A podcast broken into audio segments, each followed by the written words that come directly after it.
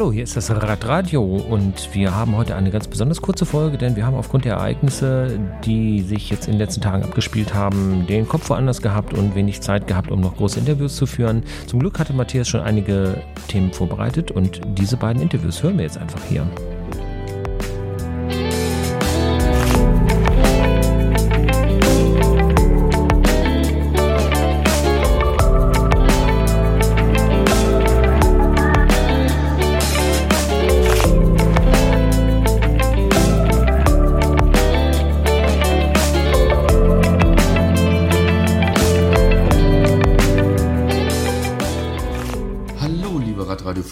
Hier ist wieder der Matthias. Ich sitze mit dem Sebastian von Zweirad Stadler zusammen. Und heute reden wir zum Thema Kinder- und Jugendfahrräder. Hallo Sebastian. Ja, hallo Matthias. Freue mich dabei zu sein. Immer wieder gern. Wir reden über Kinder- und Jugendräder. Sebastian, wenn ja. jetzt die Eltern, Großeltern zu euch kommen und für ihre Kinder, für den Nachwuchs ein Fahrrad kaufen wollen, was ist die Information, die sie definitiv mitbringen müssen, um hier weiterzukommen? Also idealerweise bringen Sie das Kind mit. Weil häufig äh, haben wir Anfragen, sei es telefonisch oder vor Ort, mein Kind ist so und so groß, welches Fahrrad nehme ich denn? Das ist schwierig, weil es hängt von der Beinlänge ab. Und am besten muss man das, wirklich das komplette Kind auf dem Rad sehen, um einzuschätzen, ob die Größe passt. Ansonsten, wenn es ein Geschenk sein soll und das Kind gar nichts davon wissen sollte, wäre die Schrittlänge wirklich äh, sehr wichtig mitzubringen. Und natürlich auch andere Vorstellungen, weil es gibt ja ein Sortiment was extrem groß ist. Von bis, also vom sportlich ausgestatteten Mountainbike bis zum genau. Kinderhollandrad. Genau. Ähm, Schrittlänge, mal so Faustformel, wie misst die? Also Beininnenlänge. Beininnenlänge, barfuß. Am besten irgendwie ist ein Buch zwischen die Beine klemmen und dann wirklich mit einem Zollstock an der Wand schauen, wie viel Zentimeter habe ich. Das muss ja nicht auf einen Zentimeter genau sein, aber ungefähr. Kinder wachsen ja noch und ja. Oberkörper-Unterkörperverhältnis ist nicht überall gleich es hilft dann schon sehr viel weiter, wenn man dieses Maß hat. Okay, jetzt kommen der äh, Opa, die Eltern mit der Schrittlänge rein. Wie ist das? Also ich bin letztens äh, unterwegs gewesen und dann sah ich halt ein Kind auf dem Fahrrad, der Sattel ganz unten, der Lenker ganz oben. Ist sowas richtig? Lernt das Kind so Fahrrad, das Gefühl fürs Fahrrad oder sollte es eher ein mitwachsendes Fahrrad sein? Also, ähm, dass man so alle ein, zwei Jahre sich im Endeffekt ein neues Fahrrad kaufen muss. Also optimalerweise tatsächlich sollte das Fahrrad passen. Es, wird, okay. es muss nicht 100% sein, aber wenn ich jetzt ein viel zu großes Fahrrad im Keller stehen habe, vielleicht vom größeren Geschwisterchen, ähm, und das Kind irgendwie versuche da reinzuschrauben, ist, glaube ich, nicht zielführend, weil es muss ja die Kontrolle behalten. Okay. Und wenn es viel zu klein ist, geht es genau dasselbe. Dann ist das Rad viel zu nervös.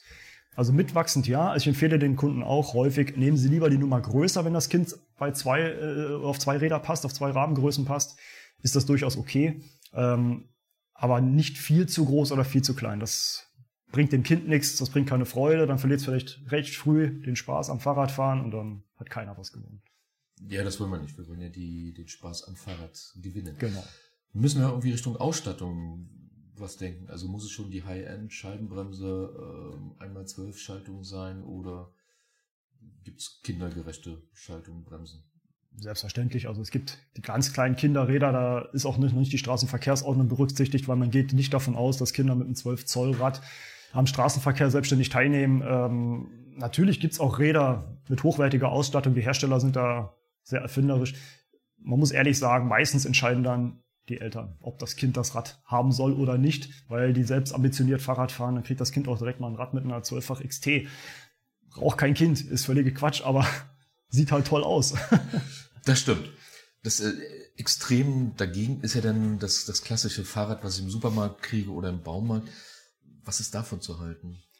Ja, für den ersten Einstieg durchaus denkbar. Ähm, man muss davon ausgehen, Kinder fallen häufig um, sch schmeißen vielleicht auch mal ein Rad um, sei es aus Frust, sei es warum auch immer. Kinderrad muss robust sein, aber es muss halt aber auch fahren. Wenn ich ein ganz günstiges Fahrrad habe, wo vielleicht auch schlechte Lager verbaut sind, schlechte Schaltung verbaut sind, kriegt das Kind auch keinen Spaß. Dann ist es nur am Knarzen, am Knirschen, extrem schwer, extrem hoher Tretwiderstand. Dann macht das, kind auch, macht das dem Kind auch keinen Spaß. Also es muss irgendwas dazwischen am besten sein am Anfang. Hat das Kind mehr Spaß am Radfahren, kann man noch gern ein paar Euro mehr ausgeben. Ist aber am Anfang nicht unbedingt notwendig. Also es macht keinen Sinn, sage ich mal, einen Supermarkt, einen Baumarktrad zu kaufen, damit man den Rahmen hat, um dann nach und nach Lager, Schaltung, Bremsen zu erneuern. Das ist. Da bekomme ich viel günstiger ein Komplettrad in einer besseren Ausstattung. Also da nachzurüsten macht keinen Sinn. Okay. Jetzt ist vielleicht nicht der erste Einstieg das Fahrrad oder fängt man mit dem Fahrrad an oder sollte es doch eher ein Laufrad sein, um das Gefühl zu kriegen? Also ist sicherlich nicht verkehrt, um Gleichgewichtssinn zu schulen, mit dem Laufrad zu arbeiten. Gerade viele kleine Kinder sind da recht schnell, die passen noch auf kein 12 Zoll Fahrrad. Ähm, wollen erstmal so an sich die Abläufe haben, rumrollen fürs Gleichgewicht, finde ich es definitiv sinnvoll, mit dem Laufrad anzufangen. Weil das Thema, was dann auf, beim Fahrrad kommt, ist ja das Thema Stützräder. Da sieht man ja auch Kinder, ja. die dann, wo die Stützräder am Boden sind, ist ja auch nicht zielführend. Also ich als Vater, wir haben angefangen mit einem Laufgefühl, kriegt fürs Laufrad und dann ein Fahrrad ohne Stützräder, ist eigentlich ganz mhm. gut gelaufen. Aber da gibt's auch keine finale Meinung. Nein, ich glaube, das ist eine reine Glaubensgeschichte. Die einen Leute finden das besser, die anderen Leute finden das besser. Ähm, in den meisten Fällen ist es tatsächlich so, wenn die Stützräder parallel zum normalen Laufrad sind, also dass das Kind keinerlei Wackeltendenz hat, lernt es eben auch kein Gleichgewichtssinn. Das heißt, ich verschiebe das Problem zeitlich nur nach hinten, weil irgendwann montiere ich ja die Stützräder ab. Entweder montiere ich sie wirklich so, dass das Kind Gleichgewichtssinn schulen muss. Ich persönlich bin aber auch der Meinung, lieber gar nicht. Denn erfahrungsgemäß Kinder lernen das, wenn sie gut sind, an einem Nachmittag. Ja. Und dann lohnt sich die Investition in Stützräder schon gar nicht. Stimmt, das Geld kann man ja sparen. Stichwort Investitionen. Ja. Ähm, jetzt gibt es auch in der, in der Fachliteratur auch wirklich Fahrräder, also Mountainbike so 1600 Euro aufwärts. Macht sowas schon Sinn? Oder muss man dann wirklich sagen, okay, wenn es sportlich aktiv ist, macht es Sinn, um es dann, wenn es zur Schule ist, nochmal aufzurüsten, STVO-gerecht? Oder wie würdest, wie schätzt du sowas ein? Also ich schätze Räder, Kinderräder, sag mal 26 Zoll für ungefähr 1600 Euro schon als reine Sportgeräte ein. Also das ist meiner Meinung nach kein Rad, um zur Schule zu fahren. Mhm ich spreche nur Diebstahlrisiko an. Äh, natürlich kann man das aufrüsten und straßenkonform machen, kein Problem. Aber ich denke eher, das sind die Kinder, die vielleicht mehr in Mountainbikesport gehen wollen oder mit dem Vater oder der Mutter vielleicht auch mal durchs Gelände anständig fahren möchten, ohne dass es rappelt und das Rad äh, nicht zu schwer ist. Da macht es Sinn. Aber für die meisten Kinder, denke ich, ist ein Rad, mit dem sie zur Schule fahren können, sagen wir, Mountainbike mit Straßenausstattung, was es ja auch gibt, quasi so ein ATB in dem Sinne, ja. äh, macht deutlich mehr Sinn. Da können Sie über einen Feldweg rumpeln, über eine Wiese rumpeln, können aber auch Ihren Schultornister äh, transportieren und die Schule fahren. Auch das geht. Insofern hast du ja schon die Empfehlung ausgesprochen, was machbar ist. Hast du sonst noch was, was du den Eltern oder Großeltern mit auf den Weg nehmen, geben willst?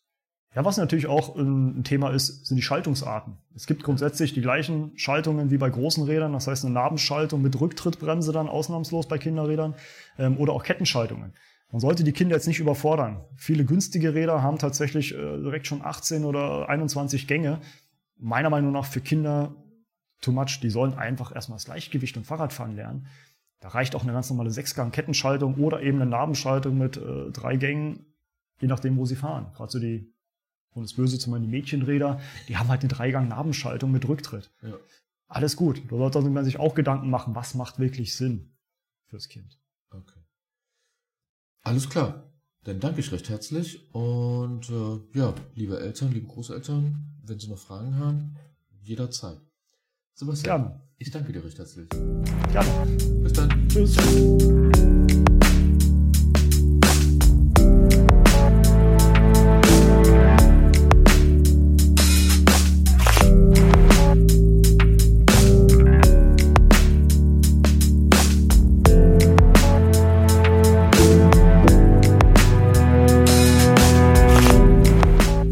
Thorsten, nachdem wir zum Valentinstag uns ausgetauscht haben, jetzt neu zum Frühjahr. Wie geht's dir? Hallo Matthias, grüß dich und schönen Abend. Ja, mir geht's ganz gut hier in Kruft. Wir haben jetzt gerade, habt ihr wahrscheinlich auch bei euch in Düsseldorf mitbekommen, die starken Winde hinter uns gebracht. Wir haben noch ein kleines bisschen, aber ansonsten geht's uns gut. Ja, hier ist auch noch ein bisschen, aber wird ja abflachen. Insofern, man darf dann irgendwann mal wieder raus Fahrrad fahren, äh, weil sonst wird man hier vom Rad gewegt. Hast du den Valentinstag gut überstanden? Ja, wir haben den quasi genossen. Heute wollen wir den Valentinstag hinter uns lassen. Es ist zwar Rosenmontag, wo die Sendung ausgestrahlt wird. Wir machen es auch nicht karnevalistisch, sondern unser Blick schweift Richtung Frühjahr. Und da geht es Richtung Mai. Und im Mai ist der Circuit am Nürburgring 60 Kilometer. Der Matthias, also ich habe mich angemeldet. Du bist es schon gefahren. Worauf kann ich mich freuen? Ja, Matthias, erstmal herzlichen Glückwunsch, dass du dich da angemeldet hast. Das Schöne ist natürlich, du bist hier bei uns in der Eifel am Nürburgring, das ist immer ein Riesenevent. Das ist immer schön. Also ich denke, wenn dann jetzt auch die Corona-Barrieren komplett fallen am 20.03., wir hoffen das ja alle, dann werden auch wieder Zuschauer da sein. Alle Rad-Events am Nürburgring sind immer ein Highlight. Das ist mal viel Publikum, viele, viele Teilnehmer sind vor Ort. Worauf darfst du, darfst du dich da freuen? Also erstmal darfst du dich natürlich darauf freuen, auf einer Formel-1-Kurs zu fahren. Das ist schon mal was. Es ist ein ganz anderes Erlebnis. Äh, die Strecke ist breit, der Asphalt ist etwas rauer und ja, die, der Nürburgring selber, du hast dir die Strecke, das Streckenprofil schon mal angeguckt, hat zwar nur dann 105 Höhenmeter, aber äh, da sind ein paar kleine fiese Spitzanstiege drin. Da werden sich deine Oberschenkelmuskulaturen freuen drauf. Oh, okay. Das heißt, ähm, was muss ich jetzt noch in der Vorbereitung beachten? So viel Zeit ist nicht mehr. Ganz wichtig, wenn ich mich jetzt darauf vorbereiten und dir empfehlen würde, wären natürlich äh, Radausfahrten, die über 60 Kilometer sind. Okay. Und äh, mhm. wenn, du die, wenn du die Möglichkeit hast, vielleicht ins bergliche Land zu fahren, das ist ja nicht so weit von dir. Nee, das stimmt. Äh, würde ich vielleicht mal das Auto nehmen und vielleicht das Rad und würde mal vom Altenberger Parkplatz äh, ein paar Kurven nach Mettnäschen hochfahren, sodass du so ein paar Anstiege drin hast, dass du deine Dauerbelastungs- Intensität in deinen Muskeln ein bisschen stretchen kannst. Äh, und weil das sind ja dann für 60 Kilometer sprechen wir über 1000 Höhenmeter und äh, da solltest du fest sein im Anstieg. Ja, ich probiere es immer hier in Neandertal. Gibt es zwei Anstiege. Einmal, wenn ich aus Erkat komme und Richtung Mettmann fahre, kann ich links hoch ins Stinderbachtal mhm. oder ein Stückchen weiter dann rechts hoch Richtung Hochtal. Also das sind immer so meine Anstiege. Und die sind immer schon ganz knackig, aber es sind halt, ja, lass sie 300, 400 Meter lang sein. Also es zieht sich nicht, glaube ich, über einen Kilometer. Ich glaube, das ist zu kurz, oder? Nee, das eigentlich reicht es, weil er hat ja eben gesagt, es ist immer mehr in den Kurven, die Anstiege, diese Spitz, also diese, äh, diese Spitzanstiege sind in den Kurven. Man hat am hinteren Ausgang, sage ich mal, wenn man wieder Richtung Bielsteinkurve fährt, wird es dann flacher und wenn man dann von der Bielsteinkurve über Advanbogen, da geht es dann Richtung Wedol-Schikane, das ist die, auch die Schumacher-Schikane. Ja, da geht es dann so leicht bergauf. Ich sag mal so, das ist so zwischen 4 und 5 Prozent. Da sprechen wir vielleicht über 500, 600 Meter und dann flacht sich das wieder ab. Aber ich meine, wenn man, du musst halt bedenken, du fährst ja dann die 60 Kilometer. Äh, ja, dafür habe ich mich angemeldet. Man muss halt da ein paar Mal hoch, ne? das, das könnte knirsch werden. Ja, ich war in stiller Vorfreude, aber du sagtest Asphalt. Was habe ich mir darunter vorzustellen? Äh, weil, wie gesagt, das ist ein Formel-1-Kurs. Also ich kenne nur den Asphalt hier auf normalen Straßen. Der ist ja was feiner, genau. Wo das unterscheidet. Der er ist etwas gröber, also von der Oberfläche. Okay. Es geht ja darum, dann auch die Haftung, wenn die mit ihren Rennreifen da drüber gehen, mit den Slicks, dass die Haftung etwas besser ist. Und gerade wenn so Dreck oder wenn jetzt Wasser auf der Asphaltoberfläche sind, dass das verdrängt werden kann, besser verdrängt werden kann. Daher ist der Asphalt für die, auf Rennstrecken etwas anders als auf der Straße. Wirst du aber kaum merken. Das okay. Schöne ist halt, wenn du da drüber fährst, du siehst die ganzen Brennstreifen, du weißt, da ist Michael Schumacher drüber gefahren, unser siebenfacher Weltmeister. Das ist schon ein Erlebnis. Heiliger Boden in der Eifel. Quasi, ja. Gib mir mal ein Gefühl, was passiert da noch? Also ist das wirklich so Family Fest, ähm, viele Zuschauer, Massenekstase?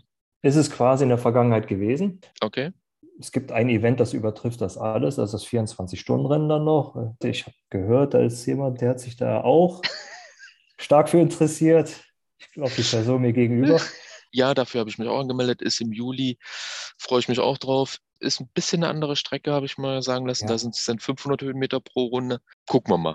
Genau, der Circuit, das ist quasi so das Rennen, das 60 äh, oder 100 Kilometer Rennen, was man da fahren kann. Und äh, die Leute starten natürlich, da sind viele die aus ganz Deutschland oder auch äh, aus Europa kommen, so war es in der Vergangenheit, die sich dann auch ganz gerne darauf duellieren wollen. Ne? Wir sind ja alle Rennradfahrer dann auch an dem Moment und die Rennradfahrer wollen natürlich dann auch immer Vollgas. Ja. Das heißt, wie du fährst, wirst in engen Gruppen fahren müssen. Okay. Ähm, außer du willst alleine fahren, ganz hinten. Das empfehle ich dir nicht.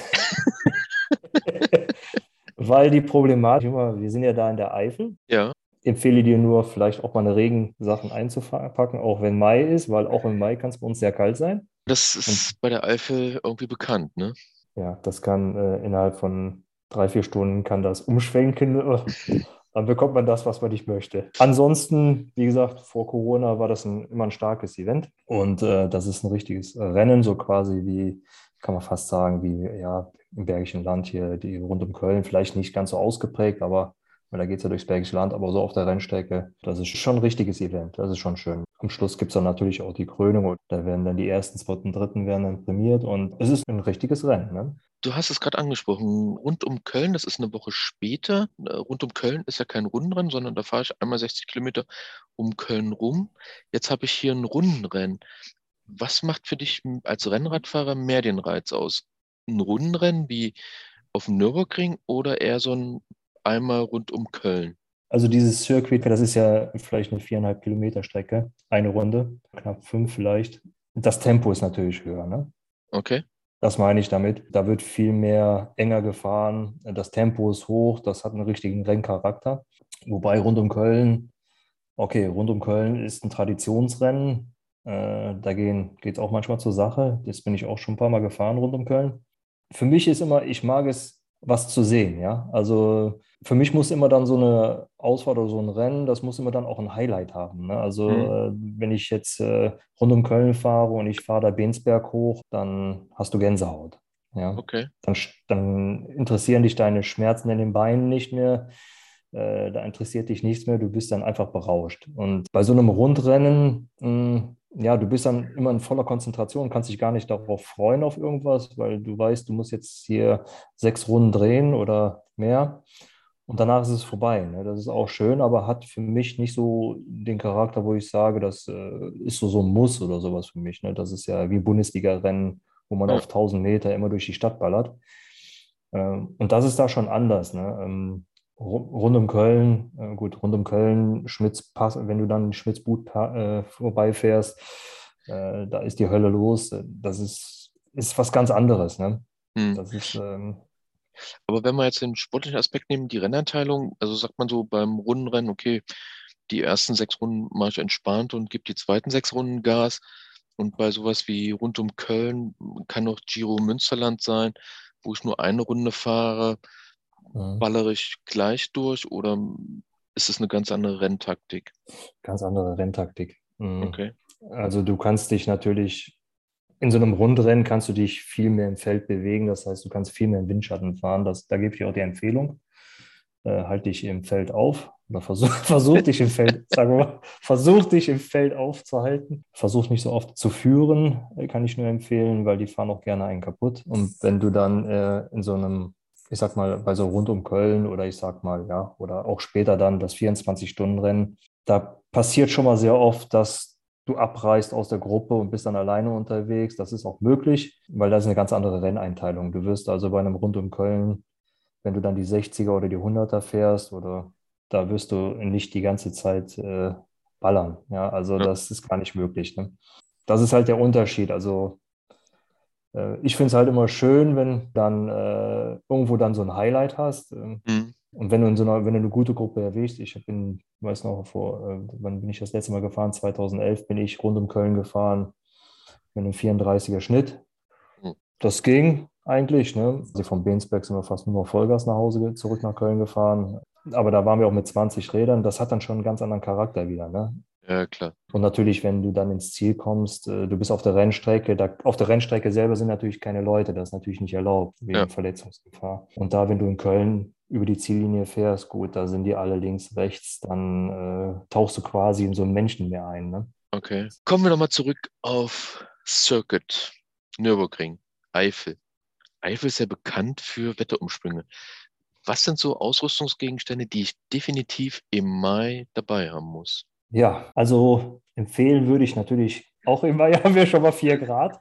Au, das ist kalt. Ich hab, das habe ich schon ein paar Mal erlebt, also jetzt nicht direkt am Regen, aber allein hier bei uns in Ortendunk, da gibt es den, Osterradmarathon, Radmarathon, der, der ist in ganz Deutschland bekannt. Ist einer der ja, meistbesuchten Radmarathons und da bin ich, äh, weiß ich noch, vor ein paar Jahren gestartet oder mitgefahren, eine RTF und äh, da war wirklich 4 Grad morgens. Ja. Um, um 7.30 Uhr haben wir da gestanden und kurz, kurz und zum Glück wohne ich um die Ecke und dann bin ich schon mal schnell nach Hause und habe mir eine Regenjacke geholt. Okay. Das ist für euch dann natürlich nicht so gut, deswegen empfehle ich natürlich eine Windjacke mitzunehmen, vielleicht ein Langarmshirt, ne, was du trägst beim Fahren vielleicht. Ne?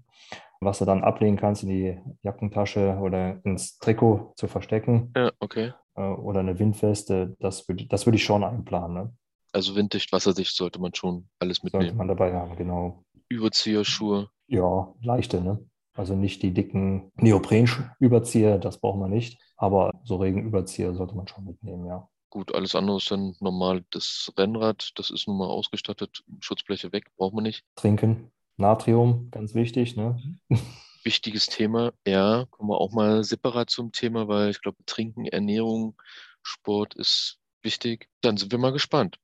Bist du denn schon in der Vorbereitung? Ich bin in der Vorbereitung, aktuell noch auf der Rolle. Die Witterung war jetzt noch nicht so, wo ich sage, okay, jetzt machen wir mal Ausflug wieder raus durchs Neandertal. Aktuell bin ich aktiv auf der Rolle und nebenbei noch ein bisschen so äh, Körpertraining. Aber ich hoffe, in ein, zwei Wochen, also Mitte März, spätestens raus zu können und dann mal Anstiege zu fahren, weil Rolle und Anstieg, das ist irgendwie technisch noch nicht so möglich. Weil das ist, glaube wie du schon sagtest, glaube eines der, der Themen, mal so einen Anstieg zu fahren, 200, 300 Meter, Ständerbachtal, Neandertal. Das wird nochmal spannend. Ist aber auch dann auch die lange Vorbereitung für das 24-Stunden-Rennen, wo wir dann die 550 Höhenmeter haben pro Runde, ähm, wo ich echt noch Demut und Ehrfurcht habe. Aber gut. Darfst du. Bis dahin habe ich noch ein bisschen Zeit. Das ist auch unser Thema beim nächsten Mal, das 24-Stunden-Rennen. Da können wir uns mal detailliert austauschen. Da kannst du nochmal deine Erfahrung preisgeben. Ich danke dir bis hierher. Gerne, Matthias. Wer sich noch anmelden will, ich glaube, für ein Circuit im Mai sind noch Plätze frei. 60 und 100 Kilometer, Start ist 18 Uhr.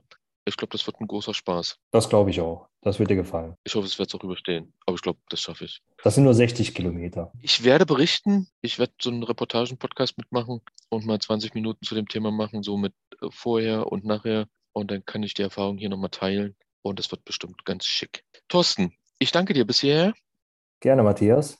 Ganz, ganz lieben Dank. Ich wünsche noch einen schönen Abend. Danke auch so. Und wir hören uns beim nächsten Mal zum 24 Stunden Ratte am Ring. Bis dahin. Bis dahin, Matthias. Ciao. Ciao.